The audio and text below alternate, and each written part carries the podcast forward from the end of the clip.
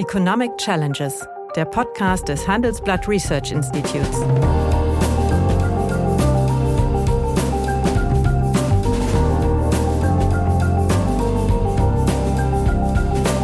Bert Rürup, der Chefökonom des Handelsblatts, diskutiert mit Michael Hüter, dem Direktor des Instituts der deutschen Wirtschaft, wöchentlich aktuelle wirtschaftliche Herausforderungen für Deutschland wie für die Weltwirtschaft.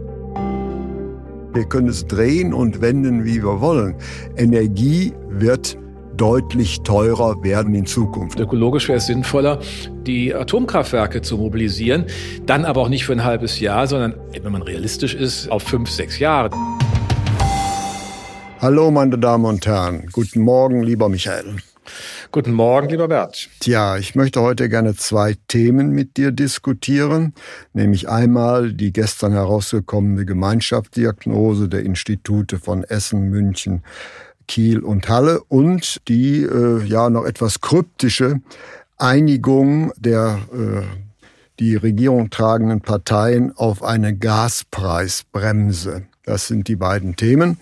Mal sehen, ob wir das durchkommen. Also fangen wir an mit der Gemeinschaftsdiagnose, die ja mit den Werten von plus 1,4 in diesem Jahr, minus 0,4 im 2023 und plus 1,9 äh, in 2024 relativ nah an den Werten des Handelsblatt Research Instituts, welches eine Woche vorher rausgekommen ist, liegt aber ziemlich weit ab von dem, was euer Institut äh, vorausgesagt hat. Nämlich ihr mhm. sagt ja voraus minus 1,75 Prozent im nächsten Jahr. Das heißt in der Summe vier negative Quartale und dann eine schleppende Erholung. Wo siehst du den Grund für den Pessimismus des IW? Nun, wir nehmen einmal zur Kenntnis, dass die Unternehmen Tag für Tag äh, immer mehr Meldungen produzieren, die ihre Schwierigkeiten deutlich machen. Du kannst, äh, egal zu welchem Kreditinstitut, zu welchem äh, Verbund gehen, es häufen sich die Meldungen, dass Unternehmen nicht absehbar nicht mehr in der Lage sein werden, mit ihrer Liquidität zu managen, dass die Kostenbelastung bei einer Vervielfachung der Strompreise sie einfach aus der Kurve wirst. Wir hören zunehmend beispielsweise aus dem Handwerk, dass Unternehmen auch nicht mehr in die nächste Generation weitergegeben wird, mhm. Unternehmen geschlossen werden, im Grunde zum Jahresende, weil aus vielerlei Gründen, aber vor allen Dingen wegen der Energie, der Stromkosten hier im Mittelpunkt, es am Standort Deutschland nicht mehr geht. Mhm. Und das führt zu dieser sehr vergleichsweise negativen Sicht, die wir haben. Darin sind enthalten schon zwei negative Quartale im Jahr 22, das heißt ja. das dritte Quartal, das vierte Quartal ja. und das erste und äh, zweite Quartal im kommenden Jahr. Das heißt, wir starten sehr viel schlechter und deswegen ist das auch dann mit minus ein Dreiviertel Prozent für das nächste Jahr im Jahresdurchschnitt äh, zu nennen. Wir haben jetzt zwischenzeitlich, das sehe ich durchaus als Bestätigung, nochmal das Konsumklima bekommen, das nochmal deutlich nochmal, eingebrochen das ist. Hat, liegt auch bei uns auch auf Rekordtief, ja. Genau, und das ist natürlich wirklich eine sehr dramatisch äh, Bebündelung von negativen Faktoren. Das muss man halt immer sehen. Wir hatten das ja unter verschiedenen Gesichtspunkten immer mal angeleuchtet. Wir haben diesen Kostenschock bei den Unternehmen, wir haben den Kaufkraftentzug bei den mhm. privaten Haushalten, wir haben die Verwerfungen auf den internationalen Finanzmärkten, die man zunehmend greift mhm. mit Blick auf die äh, unterschiedlichen geldpolitischen Pfade, die sich da abzeichnen. Und wir sehen halt vor allen Dingen in dem Bild auch noch nicht so richtig die Antwort. Ähm, vielleicht ist die diese Woche gegeben worden, das wird man sich genauer anschauen müssen. Aber selbst, das will ich sagen, unser Bild zeigt oder geht davon aus, dass das zweite Halbjahr 23 den Weg nach oben eröffnet. Mhm. Und das ist aber schon voraussetzungsstark. Das heißt, das, was diese Woche möglicherweise im Grundsatz beschlossen wurde, Gaspreisbremse, mhm. Strompreisbremse, wäre dafür schon ein wichtiger Beitrag. Ja, ja, dann ist man ja fast äh, beim Negativszenario der Gemeinschaftsprognose, die das erstmalig machen. Da wird ja vorausgesagt, minus 7,9. Das ist viel stärker der Einbruch als in der Finanzkrise 2008, 2009 und auch noch in 2024 minus 4,2 für den Fall des Gasmangels, ein kalter Winter und mhm. ja, andere Misslichkeiten. Dann rückt ihr also eher in dieses absolute Negativszenario. Ja, nicht, nicht, nicht, ganz. ganz. Ich glaube, man muss einfach sehen, wir haben jetzt schon eine erheblich stärkere Belastung, als sie viele wahrhaben wollen. Mhm. Das kann man in den Unternehmensnachrichten Ich habe es eben erwähnt, man sieht es beim privaten Verbrauch, das wird sich jetzt verstärken. Die privaten Haushalte haben ihre, überwiegend ihre Abrechnungen bekommen, wissen, was fürs nächste Jahr auf sie zukommt. Es wird hohen Maße Ersparnis geben, der private Konsum wird leiden. Wir sehen bei vielen Unternehmen das Zurückstellen von Investitionen, wenn nicht das gar das Annullieren von Investitionsentscheidungen. Und Investitionen im Ausland können Genau, und andere Standorte werden ja. interessanter. Also USA ich sage ganz ehrlich, geworden äh, Bert, diese 1,4 und minus 0,4 fürs nächste Jahr, die sind mir nicht wirklich plausibel, denn mhm. gleichzeitig sagen die, es bleibt eine sehr hohe Inflation. Da sind sie sogar etwas pessimistischer als wir. Das hat aber dann auch reale Effekte, weil es natürlich über die Kostensteigerung oder den Kaufkraftentzug mhm. nochmal entsprechend wirkt. Also insofern bin ich da äh, sehr zögerlich, diese Gemeinschaftsdiagnose als plausibel zu mhm. sehen. Ich will jetzt nicht die eigene in den Vordergrund drücken, nur ich glaube, das Problem ist generell, dass wir in diesen Prognosen ja eigentlich davon ausgehen, und genau das hatten wir beim letzten mhm. Mal diskutiert, haben wir jetzt eigentlich mit einer langanhaltenden Anpassungskrise, Deindustrialisierung zu tun oder nicht.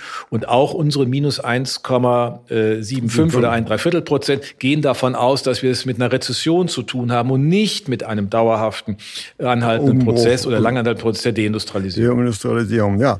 Ich bin auch ein bisschen äh, skeptisch, was diese Prognosen angeht, da wir ja eigentlich von der gut gemeinten Geldpolitik letztlich äh, Sperrfeuer für die Wiedererholung der Konjunktur mhm. bekommen. Mhm. Nämlich beide Zentralbanken, die beiden wichtigen Zentralbanken der Welt, die äh, Fed und die EZB, machen formal die gleiche Zinspolitik, nämlich die Straffung. Die Fed läuft vor, die EZB kommt nach.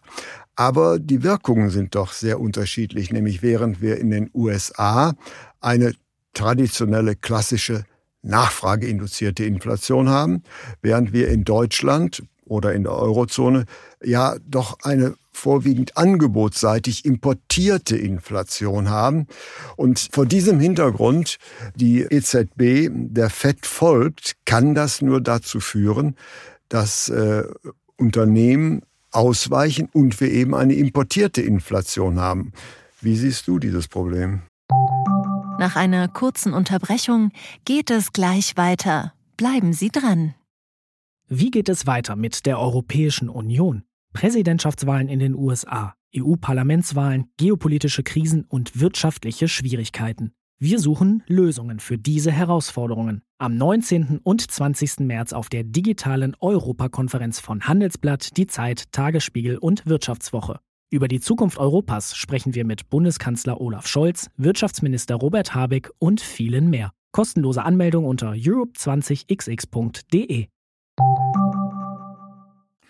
Ja, ja, also ich meine, dass diese Bewegung beim Wechselkurs, ähm, die wir in den letzten Tagen ja. gesehen haben, deutlich unter Parität, hat ja vielleicht zwei äh, Faktoren. Das eine ist, was du nennst, die unterschiedliche Dynamik bei, den, äh, bei der Zinspolitik. Also wie weit geht die FED voran? Also sie ja. heißt früher gestartet. Früher gab es ja den Greenspan-Put, der hat immer eine Rezession verhindert. Aber ob es einen Powell-Put gibt, das weiß man nicht. nicht. Ja. ja, wissen wir nicht. Ne? Und, und äh, die EZB hinterher auch zu spät äh, für, für viele. Und ähm, das hat den Wechselkurs belastet. Zum anderen ist es aber auch so, wenn man mit internationalen Investoren spricht, die haben große Zweifel am europäischen und am deutschen Standort. Und Europa, Eurozone ist natürlich immer noch im hohen Maße äh, durch die deutsche Volkswirtschaft geprägt, mhm. weil man nicht erkennt oder zumindest im Augenblick nicht erkennen kann, wohin denn dieser Strukturwandel führt, ob wir in der Lage sind, diesen Wechsel der energiepolitischen Grundlagen überhaupt darzustellen. Ich meine, das ist ja alles hier ein Ritt auf des Messers Schneide.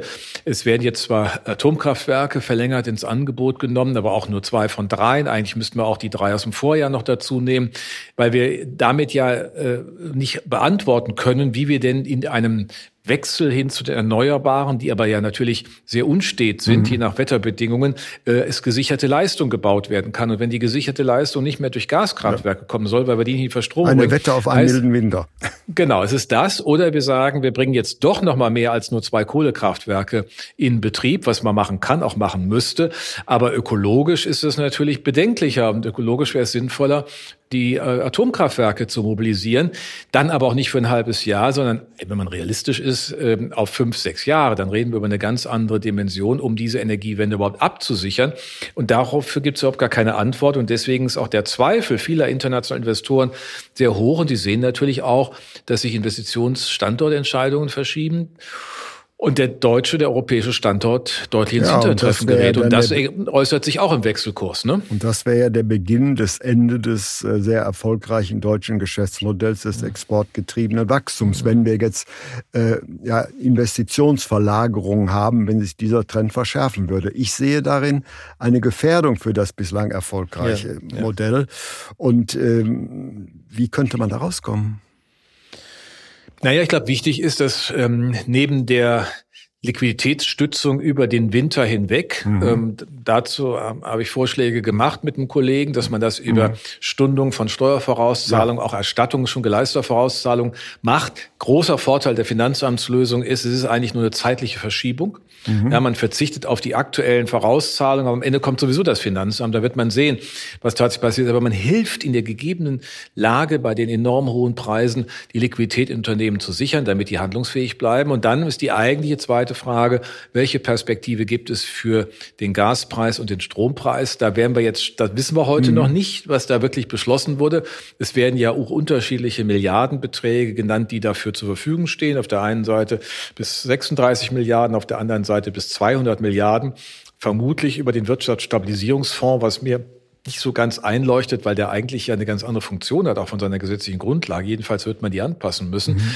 Ähm, um, ja, wie auch immer, äh, den Gaspreis äh, herunter zu subventionieren oder die Teuerungseffekte zu teilweise zu kompensieren auf der, auf der Ebene der Endkunden, gleichzeitig damit im Strommarkt einen Effekt auszulösen, weil die Gaskraftwerke halt günstiger werden. Und dann ist auf anderer Seite einem ja die Möglichkeit gibt, sozusagen äh, diese Zufallsgewinne noch einzusammeln, die man dann mhm. für die Strompreisbremse. Also das ganze Design, das ja sehr umfassend mhm. sein soll nach den Pressemeldungen, äh, wird entscheidend sein. Erstens, wie viele Fehlanreize ja. stecken drin? Denn das ist natürlich ein mhm. kritisches Thema, aber wahrscheinlich unvermeidlich. Und zweitens, greift es, um die Erwartungen der Investoren für den Standort Deutschland zu stabilisieren? Ja, das, das, ist aus meiner Sicht ja, das zentrale Thema. Das ist Thema. richtig, aber das hängt natürlich davon ab, dass die EZB ihren äh, Kurs nicht weiter verschärft und weiter fortsetzt. Nämlich solange sie deutliche, äh, sagen wir mal, höhere Leitzinsen setzt als die europäische, mhm. haben wir immer eine importierte Inflation drin, äh, mhm. die man auch schwer zu bekämpfen hat. Und dann ist es natürlich selbstverständlich, dass bei dieser Differenz man doch dann lieber in, im Ausland investiert, oder? Ja, das ist in der Tat ein Abzugseffekt. Wir hatten ja das, was die Fed macht äh, und die auch die Perspektive, ja. die sie gibt.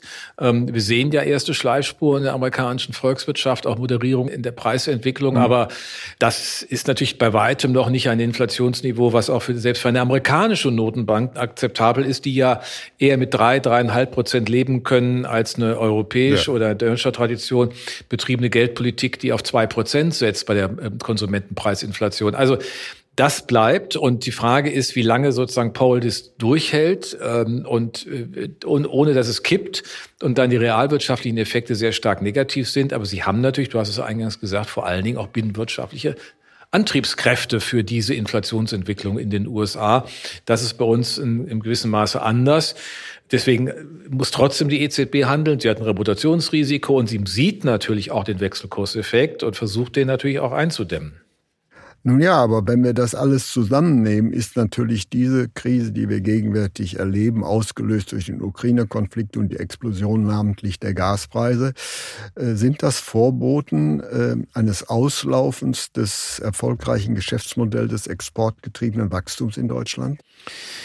Können sein, müssen nicht sein. Also ich weiß, du bist ja immer sehr skeptisch, das haben wir ja schon mehrfach ja. unseren Zuhörern vorgeführt. Äh, ja. Wenn ich dann immer noch optimistisch bin und sage, dass das Geschäftsmodell Deutschland ja nicht nur getragen ist vom Export, sondern Export ist Ausdruck einer ähm, ja, Wettbewerbsfähigkeit, eines technologischen Vorsprungs. Und wenn ich mir jetzt mal die aktuellen Zahlen mal anschaue für die Entwicklung des deutschen Außenhandels in den letzten äh, Monaten oder seit mhm. Jahresanfang 22, dann ist das sowohl Richtung äh, China stabil, äh, in die EU deutlich dynamisch das gilt auch Richtung USA. Das ist kein Mangel.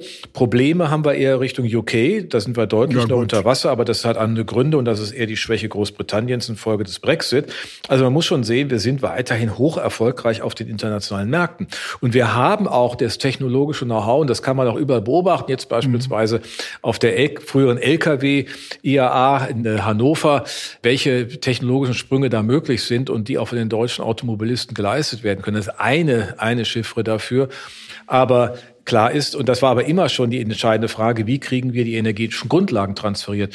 Und dass jetzt man den Mut hat, den Preis zu verändern, beziehungsweise den, den sich aus dem Markt ergebenden ja. Preis nicht durchwirken zu lassen, ist natürlich ein dramatischer Eingriff, aber wir sind auch in einer dramatischen Situation. Ja, aber Und ähm, die Frage mhm. ist, wie klug macht man das, ohne die Sparanreize bei Gas dort äh, dann vollends zu verringern? Das sehen wir übrigens.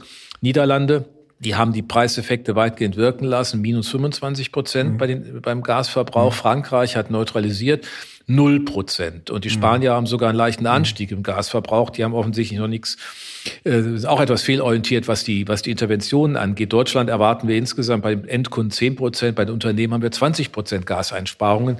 Das heißt, da sind wir schon auf einem ganz guten Pfad, aber es reicht halt nicht, denn, und das macht diese, diese Intervention am Markt äh, auch so mhm. unvermeidlich, wir haben auch nur ein begrenzt elastisches Angebot. Und nachdem Nord Stream 1 und 2 äh, explodiert sind, wer immer das war, stellt sich ja auch die Frage, wie die anderen Pipeline, wie sicher sind die eigentlich? Also die Verbindung zwischen Norwegen und äh, dem Kontinent dem Festland? Nun, ich äh, bleibe noch mal bei meinem moderaten äh, Pessimismus. Äh, das letzte Jahrzehnt äh, war ein sehr erfolgreiches äh, Jahrzehnt für die deutsche Wirtschaft. Kein anderes Land, mit Ausnahme vielleicht von Südkorea, hat einen so großen Industriesektor wie Deutschland. Das muss man sagen. Kein anderes Land der Welt. Mhm. Und deswegen ist natürlich die Energieintensität hier besonders hoch, mhm. besonders hoch, ja. Und wenn wir jetzt und die Energiepreise waren eigentlich nie so niedrig wie im letzten Jahrzehnt. So und diese Zeit wird deutlich verändert sein mhm. und deswegen ja. bleibe ich dabei, dass die, äh, sagen wir mal, Voraussetzungen, das traditionelle Modell so fortzuführen, sich deutlich verschlechtert haben. Wir können es drehen und wenden, wie wir wollen. Energie wird deutlich teurer werden in Zukunft. Und kein anderes mhm. Land hat so einen großen Industriesektor und ist damit so abhängig von günstiger Energie wie Deutschland. Nach einer kurzen Unterbrechung geht es gleich weiter. Bleiben Sie dran. Die Welt steht vor gewaltigen Herausforderungen. Zum einen die Energiewende voranzutreiben und gleichzeitig den Klimawandel einzudämmen. Und auch der Energieträger Wasserstoff gewinnt weltweit immer mehr an Bedeutung. Doch wie geht es weiter? Erfahren Sie mehr auf dem Handelsblatt Wasserstoffgipfel 2024 am 12. und 13. Juni in Essen. Infos unter handelsblatt-wasserstoffgipfel.de. Mit dem Vorteilscode Wasserstoff 2024 erhalten Sie einen Rabatt von 15% auf die Tickets. Ja, ich will da gar nicht widersprechen. Die Frage ist nur, was passiert dann? Äh, nehmen wir mal an, es gelingt über eine wie immer noch auszubuchstabierende Gaspreis- und Strompreisbremse äh, die Standortbedingungen in doch angemessen zu stabilisieren. So vorsichtig will ich mal das mal formulieren. Dann ist das zu stabilisieren oder einen weiteren Verfall abzumildern. Genau, ja. genau. Dann heißt das für mich aber, dass der Standort auch aus dieser Krise heraus nicht zwingend in den Deindustrialisierungsprozess mhm abgleiten muss. Und dann ist die hm. Frage, wenn die Unternehmen, und viele stehen jetzt gerade von Investitionszyklen, ob das in der Papiererzeugung ist, äh, Glas im Automobilbereich, wenn diese Investitionen jetzt stattfinden und durch diese veränderten Rahmenbedingungen trotz des Schocks äh, jetzt aus den Interventionen der Politik wirken und der Standort dann seine Attraktivität behält, dann werden diese Investitionen doch hier stattfinden. Es ist ja nicht mhm. so, dass es überall anders grundsätzlich in allen Faktoren besser ist als hier, mhm. sondern wir haben eigentlich das Problem gehabt, dass wir mit dem vorherigen Arrangement hingekommen sind, auch bei vielen anderen Nachteilen, aber wir haben gut ausgebildete Fachkräfte. Wir aber haben ein gutes Forschen. Werden? Ja, das gilt aber woanders auch. Das gilt in Großbritannien mhm. noch viel schlimmer. Da sind ja, die Bevölkerung ist, ja, ist, deutlich ist ja kleiner. Unser, das ist ja, ist ja kein Standortkonkurrent eigentlich. Der Standortkonkurrent ja, ja, gut, aber man sieht USA. zum Beispiel, was es bedeutet, wenn man die Grenzen dicht macht und mhm. nicht mehr die Mobilität der Fachkräfte oder Beschäftigten generell, der Arbeitskräfte, so hat, wie es in der Europäischen Union mhm. der Fall ist. Und dass, dass den Preis zahlen die Briten jetzt, mhm. weil diese Knappheiten sind doch ganz anders ja. dramatisch. Wir haben sie in den USA nicht in der Schärfe, aber da haben wir eher ein Qualifikationsproblem. Also bevor man mit hoch äh, differenzierten äh, Produktionsweisen in die USA geht, glaube ich, ist ein langer Weg. Mhm. Und äh, auch China, das insofern stabilisiert von der anderen Seite her ja auch die Wahrnehmung, China ist politisch durchaus mit Fragezeichen zu versehen. Ja. Das darf man nicht übertreiben, aber es ist halt, man sollte nicht naiv sein. Das wäre mhm. meine Aussage dazu. Und USA ist jetzt auch nicht so ein stabiles Pflaster, denn da kann in zwei Jahren auch Trump oder eine ähnliche Figur ja. in Amt und Würden sein, sodass wir wiederum ganz andere äh, Diskurse und Konflikte haben. Und dann wird man sich doch etwas stärker wieder auf Europa besinnen. Die Frage ist, kriegen wir die Kurve? Äh, denn äh, dann in dieser Zeit politisch stabilisierter Preise diese Innovationen in den, auf, nach vorne zu treiben. Denn klar muss auch sein, bei allen Gaspreisen und Strompreisbremsen, die man da macht, man wird nicht dauerhaft auf diesem Niveau das stabilisieren können. Ja. Man wird ja, das ja irgendwie in den Marktpreis wieder hoch, vielleicht über drei, vier Jahre auf den Marktpreis hochschleusen müssen, der, wie du zu Recht sagst, dauerhaft auch höher ist. Ja. Und dann haben wir aber auch die Hoffnung, dass in dieser Zwischenzeit die vielen Investitionen, die möglich sind, da reden wir über hohe äh, Milliardenbeträge, drei, hohe dreistellige mhm. Milliardenbeträge, die allein im Unternehmenssektor mhm. zusätzlich anstehen, dass die eine, eine Effizienzgewinn und eine andere energetische Grundlage ja. mit möglich machen. Ich hoffe, du hast recht, aber ich befürchte, dass wir ein Mittelstandssterben äh, bekommen. Ja, das, ähm, das, das, das, das ist auch nicht vom Tisch. Sehr. Das ist, das, das ist nicht, vom, vom Tisch. Tisch. Und das ist ja letztlich auch das Rückgrat der deutschen Wirtschaft. Und ja. deswegen bin ich da etwas pessimistischer als du. Aber äh, du hast gesagt, äh, das habe ich ja auch gelesen, man hat sich da auf einen Gaspreisdeckel geeinigt. Wie genau der funktionieren soll, habe ich nicht mitbekommen. Also wäre toll, wenn du das auch mir und unseren Hörern mal erklären ja, äh, könntest. Äh, also ich habe auch nur dazu äh, die ja. Meldungen äh, gestern entnehmen können, dass es eine grundsätzliche Einigung gibt. Ich hatte die Kosteneffekte benannt. Man muss ja immer ja. eigentlich genauer formulieren. Also Gaspreisdeckel würde ja bedeuten, man wirklich deckelt den Gaspreis, so wie er sich eigentlich auf den Märkten ergibt und sorgt dafür, dass auf den Wholesale-Märkten, auf den Großhandelsmärkten, ja. wo letztlich ja die Preiskette ausgelöst wird, ein geringeres Niveau wirksam wird. Ja. Das ist die eine Variante.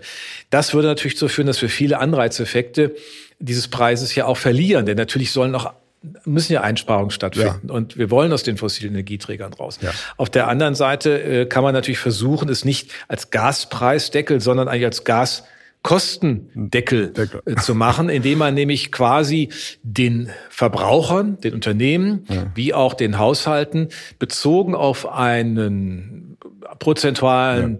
Anteil von Durchschnittsverbrauch des Vorjahr, mhm. der, letzten Jahre oder vielleicht noch des letzten Jahres mhm eine Erstattung zahlt, die quasi mhm. auf eine, ich sag mal, 13 Cent pro Kilowattstunde äh, mhm. Gaspreis zurückführt, den Rest aber nach Marktpreis wirken lässt. Und das mhm. würde bedeuten, dass für das, was ich sozusagen über diese Effekte, die ich bei, bei dem Standardverbrauch oder mhm. bisherigen hatte, einfach bestraft werde, wenn ich nicht einspare, wenn ich nicht effizient werde. Und man könnte über die Zeit hinweg dann halt nicht nur dieses Price Cap anpassen, also es wird dann von Jahr zu mhm. Jahr halt ein höherer Preis zugemutet, auch beim Grundverbrauch, sondern ich reduziere auch den Grundverbrauch. Ich kann sagen, mal 80 Prozent im ersten Jahr, dann geht das auf 75, 70 und so weiter runter, sodass klar ist, ich, die Unternehmen, aber auch die privaten Haushalte müssen auch reagieren. Ja, er setzt natürlich voraus, dass ich die technologischen Möglichkeiten genau. habe. Und da kann man natürlich bei vielen Mittelständlern also große, sagen wir mal, Probleme haben.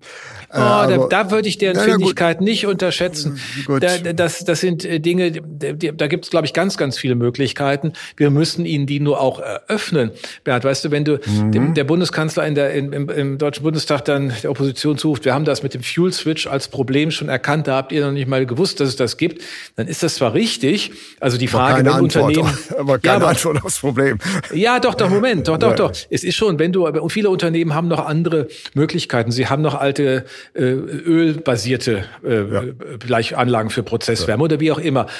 Die dürften sie aber natürlich nicht in Betrieb nehmen, weil die einfach schon nicht mehr in der Wartung stehen oder auch nicht mehr akzeptiert sind.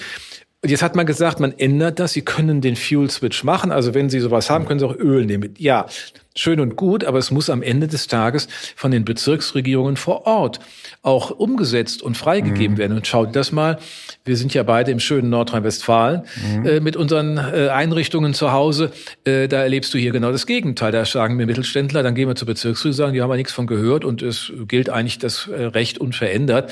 Da ist die Bundesregierung ankündigungsstark, aber nicht umsetzungsstark. Und das muss sich auch ändern. Ja, meine Damen und Herren, heute haben Sie, sind Sie Zeuge geworden eines Gesprächs zwischen einem eher optimistischen und einem eher pessimistischen Ökonomen. Wie genau der Gaspreisdeckel wirken soll, wissen wir beide noch nicht so richtig. Und damit haben wir schon das Gesprächsthema für die nächste Woche, wo wir dann diese Diskussion heute vertiefen werden. Ich gehe davon aus, dass in der nächsten Woche auch wieder ein Pessimist und ein Optimist aufeinander stößt. Und äh, ja, mal sehen, wie es wird. Auf jeden Fall vielen herzlichen Dank. Vor allen Dingen ich, dir, lieber Michael. Ich danke dir, lieber Bert. Vielleicht wechseln wir dann doch mal die Rollen ne, mit dem ja. Optimist und Pessimist. Nein, also ich sehe uns so herabschmieren, das glaubst du gar nicht. Also. Ja, ja, ich bin ja auch, aber ich glaube, dass der einzige Weg, um das zu verhindern, liegt halt in der mhm. Tat, äh, indem man hier, das sagen wir auch alle, also es, es gibt ja auch, sagen ja auch Unternehmer zum Beispiel bei dem Strompreis, warum soll ich denn jetzt den hohen Strompreis zahlen, damit die, die Landwirte, die sich irgendwelche Solarpaneele auf den Acker ja. gestellt haben, da noch mein Geld kriegen? Das, ja, das aber, da aber die so Bedingungen werden, werden, nie mehr so gut, so schön, so komfortabel wie, wie, wie, wie 2000. Ja, nie mehr würde ich nicht sein, da wäre ich vorsichtig. Aber bis, bis, bis es dauert eine Zeit, bis wir wieder so sind. Naja, also Energie wird teurer bleiben. Wir haben, wir haben ja subventioniert. Ja, nicht auf Dauer. Wenn irgendwann die, die Erneuerbaren so eine große Grundlast in einer weiten, zeitlich weit ins Jahr hinein treffen können, leisten können, dann sind wir schon unter anderen Bedingungen. Nun ja, ich hoffe, ich hoffe, äh, du hast recht, aber ich äh, glaube es nicht. Ja, meine Damen und Herren, wenn Ihnen die Gespräche, die wir führen über ökonomische Themen gefallen, dann habe ich dann noch ein neues Angebot für Sie, was Sie interessieren könnte. Nämlich mehr aktuelle Wirtschaftsinformationen finden Sie unter handelsblatt.com slash global und natürlich in den einschlägigen Hinweisen in meinem wöchentlichen Newsletter der Chefökonom. Liebe Hörerinnen und Hörer, wenn Sie Lob, Kritik oder Themenwünsche haben, dann schreiben Sie uns doch gerne oder schicken Sie uns eine Sprachnachricht an chefökonom@handelsblatt-research.com. Die Adresse finden Sie auch in der Folgenbeschreibung.